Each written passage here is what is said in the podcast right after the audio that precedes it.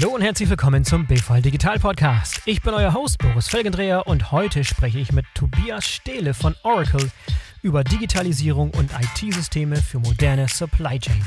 Los geht's! Tobias, herzlich willkommen zum BVL Digital Podcast. Schön, dass du dabei bist. Ja, hallo Boris. Vielen Dank, dass ich dabei sein kann. Sehr schön, sehr schön. Tobias, du bist seit vielen, vielen Jahren bei Oracle tätig. Äh, kannst du ganz kurz beschreiben, jeder kennt Oracle, ich glaube, da braucht man nicht mehr so viel beschreiben, aber was du so in den 14 Jahren da so getrieben hast und mit welchen Kunden du vor allem im Bereich Logistik und Supply Chain Management so täglich zu tun hast? Ja, ja, gerne. Also wie du schon gesagt hast, ich kam 2007 dazu und beschäftige mich seither ähm, natürlich mit Projekten, vornehmlich der Digitalisierung von, von Unternehmen. Äh, typischerweise eher die größeren, ja, heißt aber nicht, dass wir nicht mhm. auch im, im, Mittelstand unterwegs sind, äh, aber vornehmlich ist es doch eben so auf, auf Konzernebene und von den Branchen her natürlich alle, die ähm, äh, mit einer Supply Chain zu tun haben. Also vornehmlich natürlich Versender von Waren, aber durchaus auch Serviceindustrien wie Kommunikation und andere. Eben alle, die ja Demand und Supply äh, unter einen Hut bringen müssen und ja, mein, mein, meine tägliche Arbeit ist im Grunde so die Gespräche mit diesen Unternehmen. Was bewegt die? Was wollen die vorantreiben? Was wollen die verbessern? Was wollen die umsetzen? Ja, das finde ich vor allem auch interessant, weil normalerweise hast du Leute, die haben irgendwie einen Einblick in ein Unternehmen, aber du in deiner Rolle hast natürlich auch einen Einblick in Dutzende, vielleicht sogar Hunderte und vor allem auch über die gesamte Zeit jetzt da gesehen, diese 14 Jahre, einiges wahrscheinlich gehört und gesehen und Gespräche geführt. Das heißt, du bist sehr, sehr eng dran am Puls der Probleme, die Leute in den, in den Lieferketten haben und äh, wie sie versuchen, Technologie anzuwenden, um, um diese Probleme zu lösen. Nimm uns auch mal ein bisschen mit auf eine, eine mini kleine Zeitreise, so 14 Jahre zurück, wie da so die Gespräche waren und was du von damals bis jetzt so für Trends erkannt hast. Also ähm, interessanterweise, ich, ich berufe mich auf ein Gespräch äh, mit, äh, mit Tetrapack. Ja, kennt, glaube ich, einen Namen, den, den viele kennen. Ja, Hat jeder im Haushalt, ja. ja. Jeder, jeder, der eine Milchtüte aus dem Kühlschrank holt, ja. Aha. Und da sagte mir der Projektverantwortliche, wissen Sie, ich bin jetzt seit 20 Jahren in dem Job und seit 20 Jahren treibt uns eigentlich die Visibilität in der Supply Chain um. Und heute ja. auch noch. Ja. ja. Der mhm. Unterschied ist, ähm, ich sage mal so, der, der Anspruch an die Granularität, was verstehen wir denn darunter, der wuchs stetig. Also das Thema blieb weitestgehend gleich, aber ähm, äh, ich meine, heute wollen wir natürlich wissen, wo ist die Ware in Echtzeit? Ja, also auch die, die mhm. neuen Technologien lassen natürlich da Erwartungshaltungen sprießen. Ich, es reicht mir also nicht mehr zu sagen, Ware kommt nächste Woche, sondern ich will es dann schon ganz genau wissen, wo ist sie. Ja, insbesondere wenn es natürlich jetzt Unvorhergesehenes eintritt, äh, um wie viel verzögert sich es dann. Wenn ich aber noch weiter ausführen darf, ich glaube, das Spannende was ich in jüngster Vergangenheit wahrnehme, waren früher so die Projekte doch dramatisch getrieben von, wir wollen Kosten senken.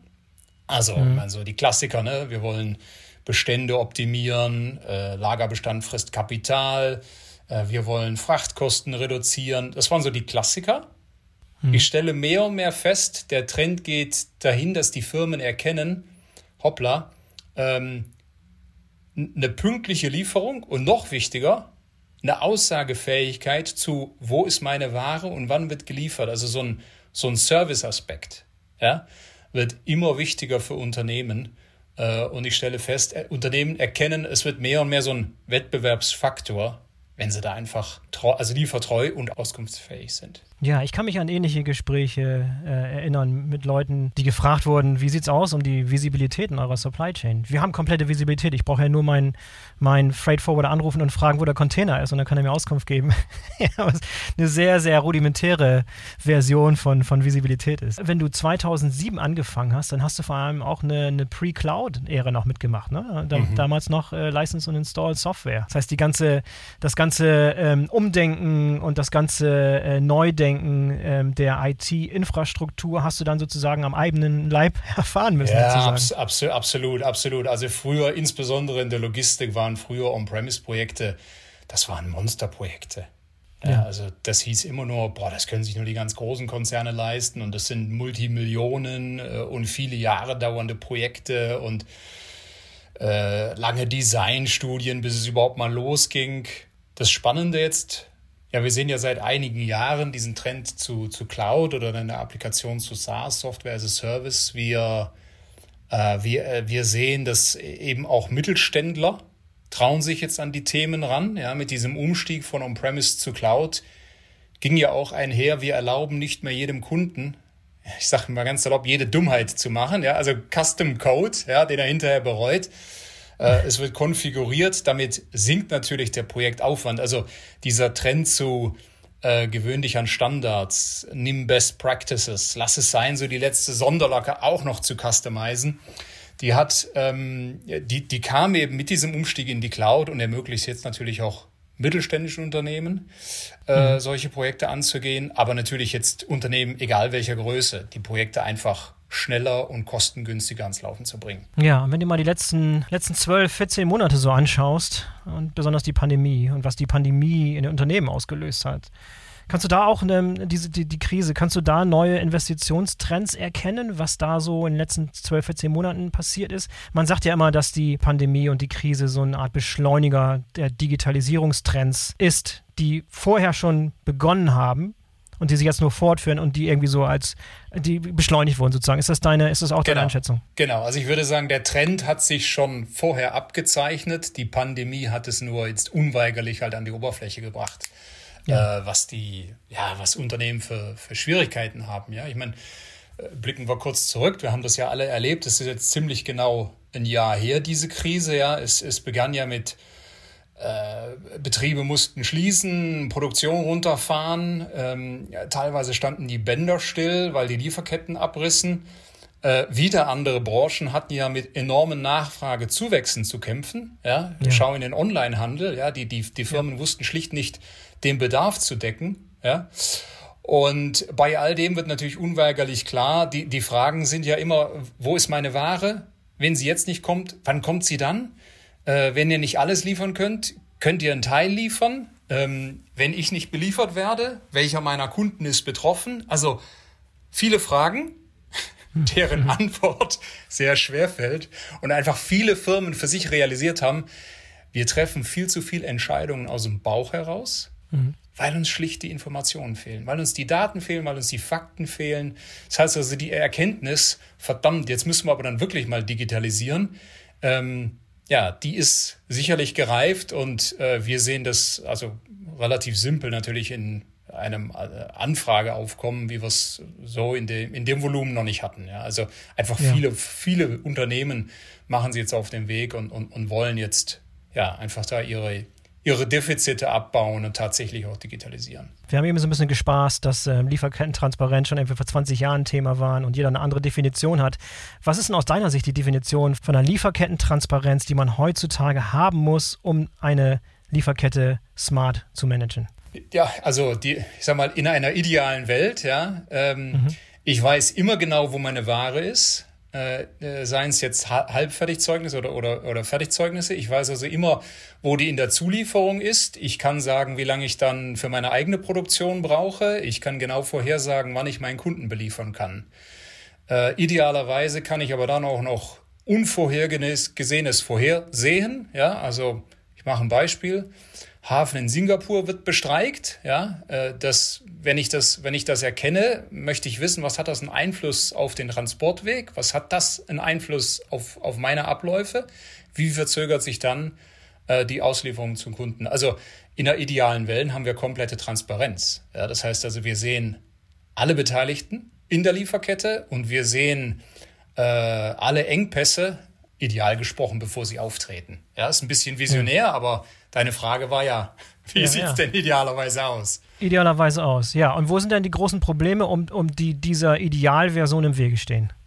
Ja, äh, da sehe ich mehrere Dinge. Also äh, zunächst einmal sehe ich das, das klassische Abteilungsdenken. Also wenn wir jetzt mal in ein Unternehmen reinschauen, ja, in die vier mhm. Wände, ähm, wissen wir alle, hören wir alle nicht zum ersten Mal, wir haben Abteilungen, wir haben Abteilungsdenken.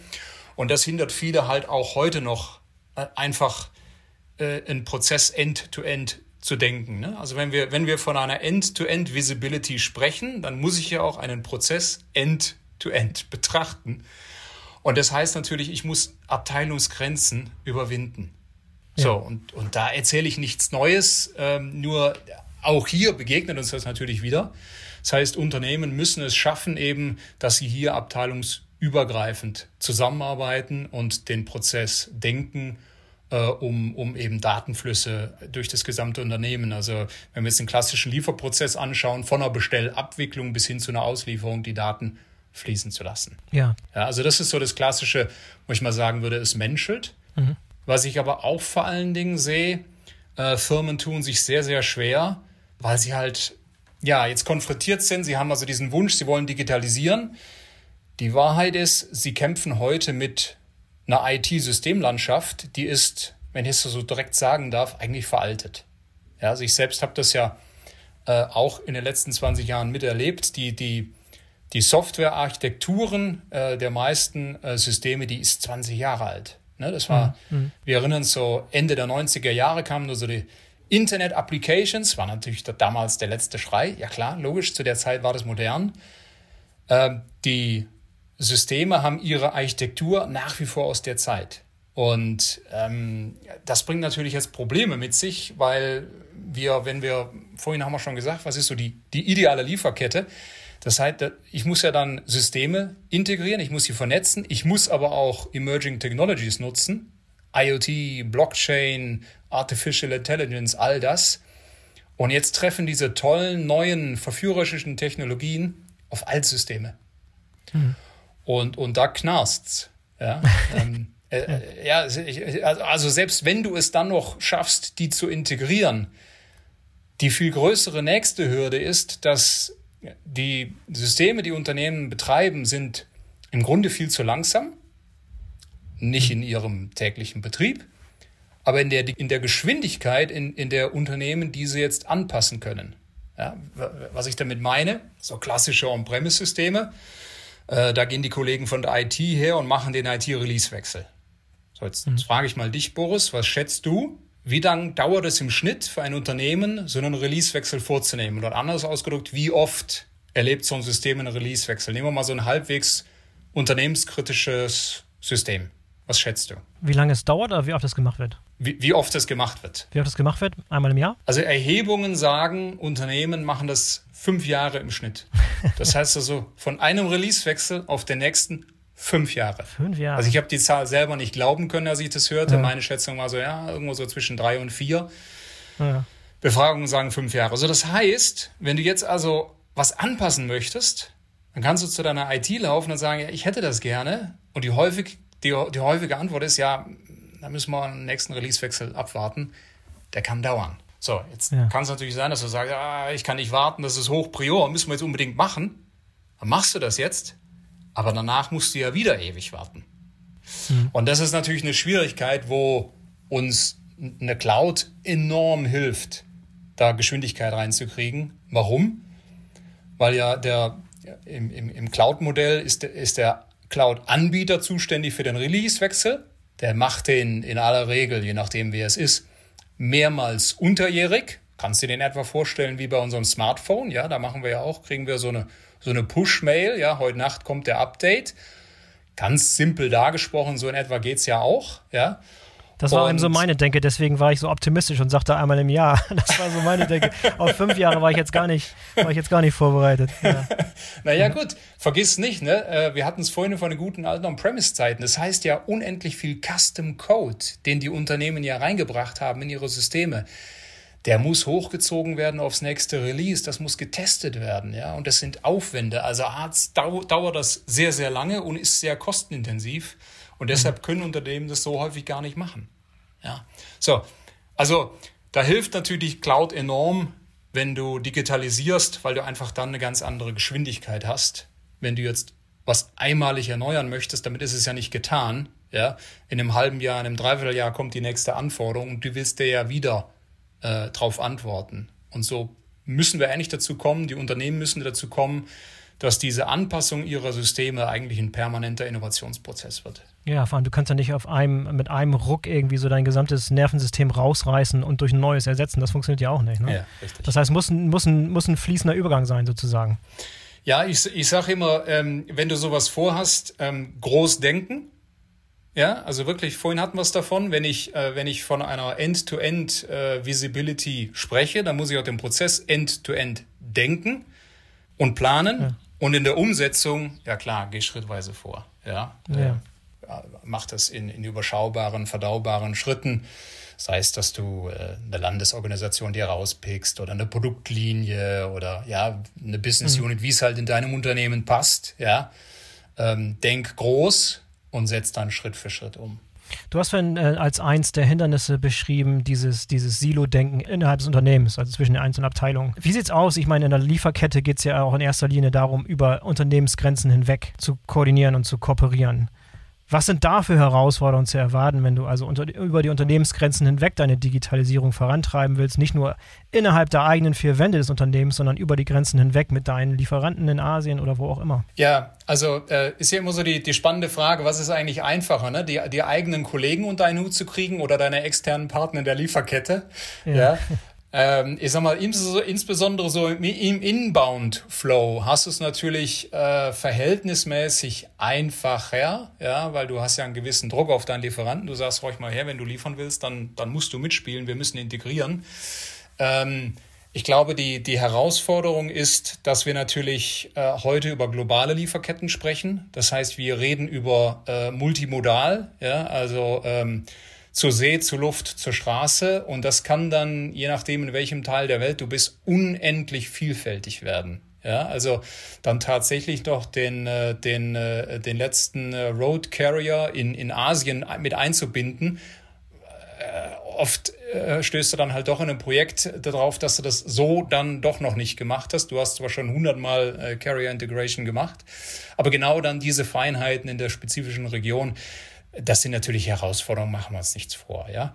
Ähm, da empfiehlt es sich dann immer aber auch mit äh, entsprechenden Nischenanbietern zu, zu, zu arbeiten, die sich eben genau darauf spezialisiert haben, die das dann eben dort in der Region auch schon mal gemacht haben. Das ist eine Praxis, die wir zum Beispiel verfolgen. Wir gehen also mit unserer Lösung her und sagen, wir, wir schaffen die Plattform und dann suchen wir uns geeignete Third-Party-Provider, die eben dann ergänzen können, damit technisch die Integration eben mit diesen Partnern bestmöglich gelingt.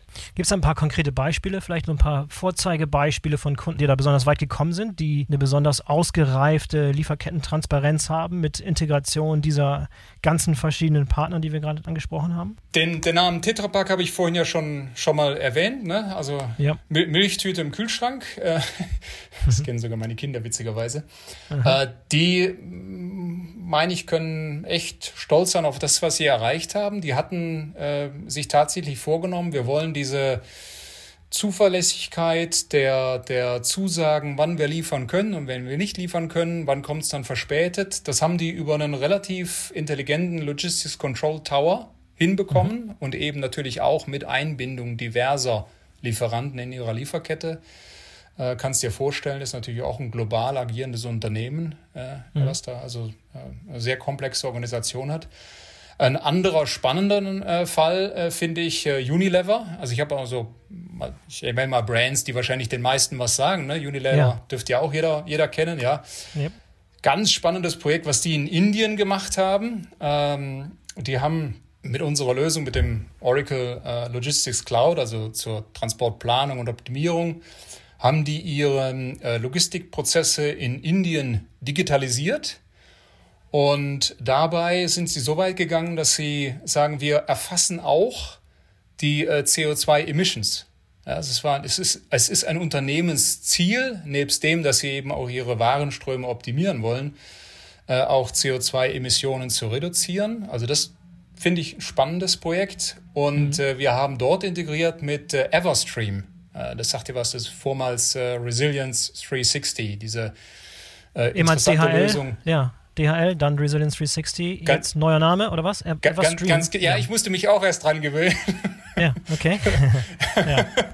Heißen jetzt, äh, haben sich also umgebrandet in Ever, Everstream, ja, vormals äh, Resilience 360 und die haben ja eine tolle Lösung, um so ein ja, Supply Chain Risk Management zu, zu supporten, Aha. ja, also ja äh, Wettervorhersagen, äh, Stauvorhersagen, Streikvorhersagen. Vorhin hatte ich mal das Beispiel, was passiert, wenn der, wenn der Hafen bestreikt wird, ja, oder mhm. was weiß ich, äh, Flughafenpersonal, ja, äh, geht in Ausstand. Und, äh, und Unilever hat also äh, Everstream und, und unsere Logistics Cloud zusammengebracht und hat also ihren mhm. gesamten Warenstrom in Indien voll digitalisiert. Also spannende Geschichte. Ja, ich finde diese CO2-Tracking-Sache interessant. Das ist, nimmt jetzt auch immer mehr Fahrt auf und wird immer, immer präsenter. Kannst du noch mal ein paar Details nennen, äh, wie das genau funktioniert in diesem Fall? Äh, also die, die, Zielvor die Zielgabe, die Zielvorgabe, die sie sich gemacht haben, ist sagen, wir wollen äh, 40 Prozent der CO2-Emissionen wollen wir reduzieren. Ja, also mhm. Sport, sportlich Vorgabe. Äh, jetzt ist natürlich, wie machen die das? Also zum einen, wenn du Routen optimierst, schaffst du es natürlich, äh, dass schlichtweg weniger gefahren wird oder transportiert wird als vorher. Ja, also das ist das eine. Und das zweite ist aber eben auch tatsächlich, die sind hingegangen und haben mittels IoT-Technik bei der Flotte, die sie selber dort betreiben, ihre Fahrzeuge ausgestattet, um äh, also in Echtzeit die reale ähm, äh, Kraftstoffverbrauch zu tracken zu monitoren, mhm. zu tracken. Und äh, haben dann natürlich große Bestrebungen, dann auch auf E-Mobilität umzusteigen, damit sie eben genau äh, dieses CO2-Ziel ähm, äh, äh, runterbringen. Also äh, zu, zum einen durch Routenoptimierung weniger Kilometer fahren, zum zweiten aber tatsächlich auch über IoT eine reale Kraftstoffverbrauchsmessung, ja, soweit das möglich ist da ist ja auch immer die Schwierigkeit, solange es deine eigene Flotte ist, ja, die kannst du immer prima ausstatten mit deinen IoT-Devices. Es wird dann immer ein bisschen schwieriger, ja. wenn du dann so den Subcontractor vom Subcontractor vom Subcontractor hast und sagst, ey, ich habe da auch noch eine Onboard-Unit, kannst du dir bei dir auch noch mit einbauen. Wir würden gerne den ja. Kraftstoffverbrauch tracken. Da wird es dann ein bisschen schwieriger, ja. Aber ich muss sagen, der Ansatz, den die fahren, ist klasse und äh, ist sicherlich äh, natürlich, die entwickeln das auch noch weiter. Ja, und ähm, spannend, was die da noch alles vorhaben. Ja, lass noch mal ein bisschen, bisschen tiefer einsteigen in das Thema Lieferkettentransparenz und was da möglich und was vor allem auch der Nutzen dessen ist. Äh, Gibt es da vielleicht ein paar konkrete Beispiele von Firmen, wo du der Meinung bist, die sind besonders weit gekommen dort, die haben eine besonders gute Transparenz und wissen die vor allem auch sehr, sehr effektiv einzusetzen? Also ein, ein, anderes Beispiel, was ich vorhin noch nicht genannt habe, wobei tatsächlich, also Tetra Pak ist schon, muss ich sagen, schon ein ziemlicher Benchmark in der Branche, was die geschafft haben, ja, mit mhm. ihrer äh, Visibilität und, und Echtzeit-Tracking. Ein anderes Beispiel ist äh, FedEx. Ja. Mhm. FedEx ist ziemlich weit gegangen und hat nicht nur die Supply Chain, sondern auch ihren gesamten ERP-Backbone in die Cloud gehoben. Mhm. Und äh, was die sehr stark betreiben, ist, die haben, äh, ist also wirklich, die, die haben Innovationsteams aufgesetzt, zu sagen, wie wollen wir das jetzt nutzen, dass wir eben jetzt eine andere Release-Geschwindigkeit, du erinnerst dich eben Cloud, mehrfacher Release-Wechsel, dass wir ja. das nutzen können. Nämlich genau mit dieser Absicht, wie können wir jetzt unser Cargo in Echtzeit tracken. Und ähm, da sind die ähm, ziemlich gut unterwegs. Äh, noch sind wir nicht so weit, deshalb kann ich es nicht erwähnen, was die mit Blockchain vorhaben. Aber wenn ich beim Thema Blockchain bin, lass mich noch rüberspringen zu einem anderen Beispiel. Mhm. Cargo Smart, mhm. äh, ein Anwender von ja, abermals äh, Transportmanagementsystem spezialisiert auf Ocean Carrier. Das ist deren mhm. Spezialgebiet. Die nutzen unseren Blockchain-Service zusammen mit ihrer Lösung um tatsächlich Cargo in Echtzeit zu tracken, um auch alle Beteiligten der Lieferkette in diese Blockchain mit reinzunehmen, sodass also wirklich von Lieferant über Carrier bis Kunde alle die gleiche Sichtbarkeit haben, wo ist das Cargo in Real Time. Also es ist schon mhm. ziemlich faszinierend, was die da umgesetzt haben.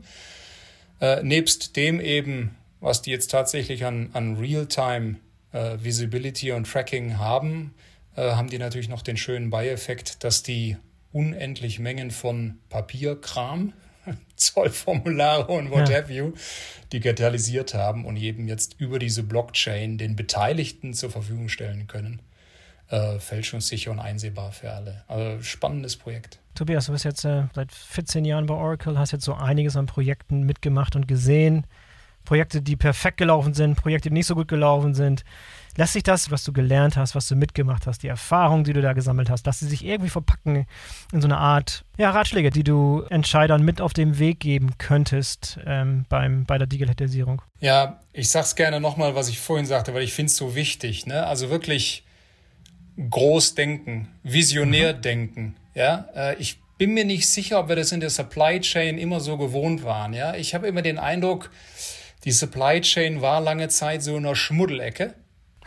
Und äh, ja, äh, ich weiß nicht, warum das so ist. Äh, ich frage mich selbst auch, ne? aber ähm, wenn ich das vergleiche mit anderen Kategorien, äh, was weiß ich zum Beispiel, äh, was da in Customer Experience Projekten geht, ja, was da einfach für Investments getrieben werden, dass die Supply Chain führt dann auch so ein, so ein, so ein Schattendasein. Also ja, deshalb sage ich. La Lagerhäuser, LKWs, Container, das ist vielleicht so ein bisschen. Ja, so, so alles so, weißt du, so ein bisschen laut, bisschen, bisschen schmutzig, ja.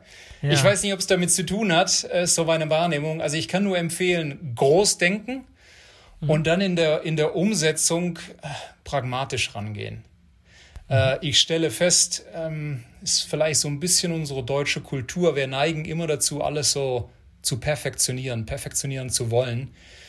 Wir machen es immer am Anfang ein bisschen zu kompliziert, finde ich. Äh, ich finde das immer interessant, wenn wir mit Kunden sprechen, die haben dann ein Projektteam, da sind deutsche Kollegen natürlich dabei und wenn die jetzt, ich nehme jetzt mal ein anderes Beispiel, US-Kollegen mit dabei, Klar, ja. die Amis sind ja immer schnell dabei zu sagen, komm, jetzt, jetzt starten wir mal. Ja, jetzt, mhm. jetzt machen wir machen gar nicht lang rum. Die sind hemdsärmelig, die sagen, die werden schon, die werden schon Best Practices in der Lösung drin haben, die machen Sinn, die nutzen wir jetzt mal und dann sehen wir schon. Ja, und ja. ich finde, der Ansatz hat was, ja, weil Cloud-Applikationen kommen ja sehr viel mit so einem Best Practice-Ansatz, also Plug and Play könnte ich auch salopp sagen. Und ähm, meine Empfehlung ist, starte mal und denk dann über die, die Perfektionierung nach, nachher nach. Ja? Das kannst du dann immer mhm. noch machen in, in Phase 2. Ja? Und das ist dann auch gut. Ich glaube, dann kommen ja auch diese, diese Stärken, die wir hier unzweifelhaft haben, ja? dass wir eben die Dinge tatsächlich perfektionieren. Aber mach das in der Phase 2, um auch mal schnell zu starten und Dinge umzusetzen. Ja, ich glaube, das sind so die, die Empfehlungen, die man geben kann. Groß denken, äh, in überschaubaren Happen starten, äh, mhm. gehst pragmatisch an, nutzt Best Practices, ja, fokussiere dich auf die 80 Prozent deiner Standardabläufe und die 20 Prozent Sonderlocken, die Ausnahmefälle, die löst dann in der, in der späteren Phase. Tobias, ich habe gesehen, du bist auch bei dem Digital Logistics Days der BVL dabei. Ähm, Gibt es ein paar Highlights, äh, wenn du so aufs Programm guckst? Ich habe noch nicht gesehen, also ich bin selber nicht beteiligt, ich bin auch nur Zuschauer. Habe aber gesehen, was da, für, was da für Sprecher und Referenten am Start sind, war extrem beeindruckt von den Kollegen beim BVL, was sie da zusammen, zusammengezimmert haben. Sehr, ah. sehr cool. Ähm, was, ähm, worauf freust du dich am meisten? Also, also Respekt, ich, äh, ich, ich muss sagen, ich ziehe meinen Hut vor dem, was die da wieder auf die Beine stellen. Äh, ich selbst darf mit dabei sein, habe die Freude, mit, mit äh, ähm, Christian Grotemeyer den einen oder anderen Track auch zu moderieren. Cool. Äh, wenn ich in die Agenda schaue, ich muss sagen, also spannend, wirklich toll. Äh, besonders äh, freue ich mich persönlich immer auf die Beiträge denn von den, von den Startups. Ja, da ist ja jeden Tag ist ja da so ein, so ein Innovation-Pitch. Äh, ich finde es immer super spannend zu hören, was Startups da an neuen kreativen Lösungen bringen. Ja, das finde ich toll. Ähm, freuen tue ich mich insbesondere auf einen Vortrag von, von Marcel Schönthaler und dem Julian Beisecker ja, von der Promatis. Das ist ein Partner, mit dem machen wir sehr viel auch ah, Projekte okay. draußen. Die sprechen über äh, äh, das Warenlager der Zukunft. Mhm. Und dann habe ich gesehen, jemand, dem ich auch immer gern zuhöre, Dago Belic von der DHL, ja, der dann am, am dritten Tag spricht über Krisenmanagement und äh, Supply Chain äh, Resilienz äh, in der Automobillogistik. Dem höre ich immer gern zu, der redet auch so ah, aus der Praxis für die Praxis. Ja, ich will jetzt hier nicht, nicht, zu groß die Werbetrommel rühren, aber das ist wirklich mal ein echt cooles, cooles digitales Event, das man sich auf jeden Fall mal anschauen sollte. Mhm. Und ist kostenlos, von daher No-Brainer. Ja. ja. Tobias, vielen, vielen Dank für das interessante Gespräch heute. Vielen Dank, dass du dabei warst und ich wünsche euch noch viel, viel Erfolg im Jahr 2021 mit Oracle. Dankeschön, ja, hat Spaß gemacht, Boris. Bis demnächst. Alles Gute. Danke Ciao. dir. So, das war der BVL Digital Podcast mit Tobias Stehle von Oracle. Ich hoffe, euch hat's gefallen. Ein Link zu den Digital Logistics Days vom 23. bis 25. März findet ihr in den Shownotes. Ich hoffe, ihr seid dabei. Denkt dran, den BVL Digital Podcast zu abonnieren, damit ihr keine der kommenden Folgen verpasst. Bis zum nächsten Mal, euer Boris Felgendreher.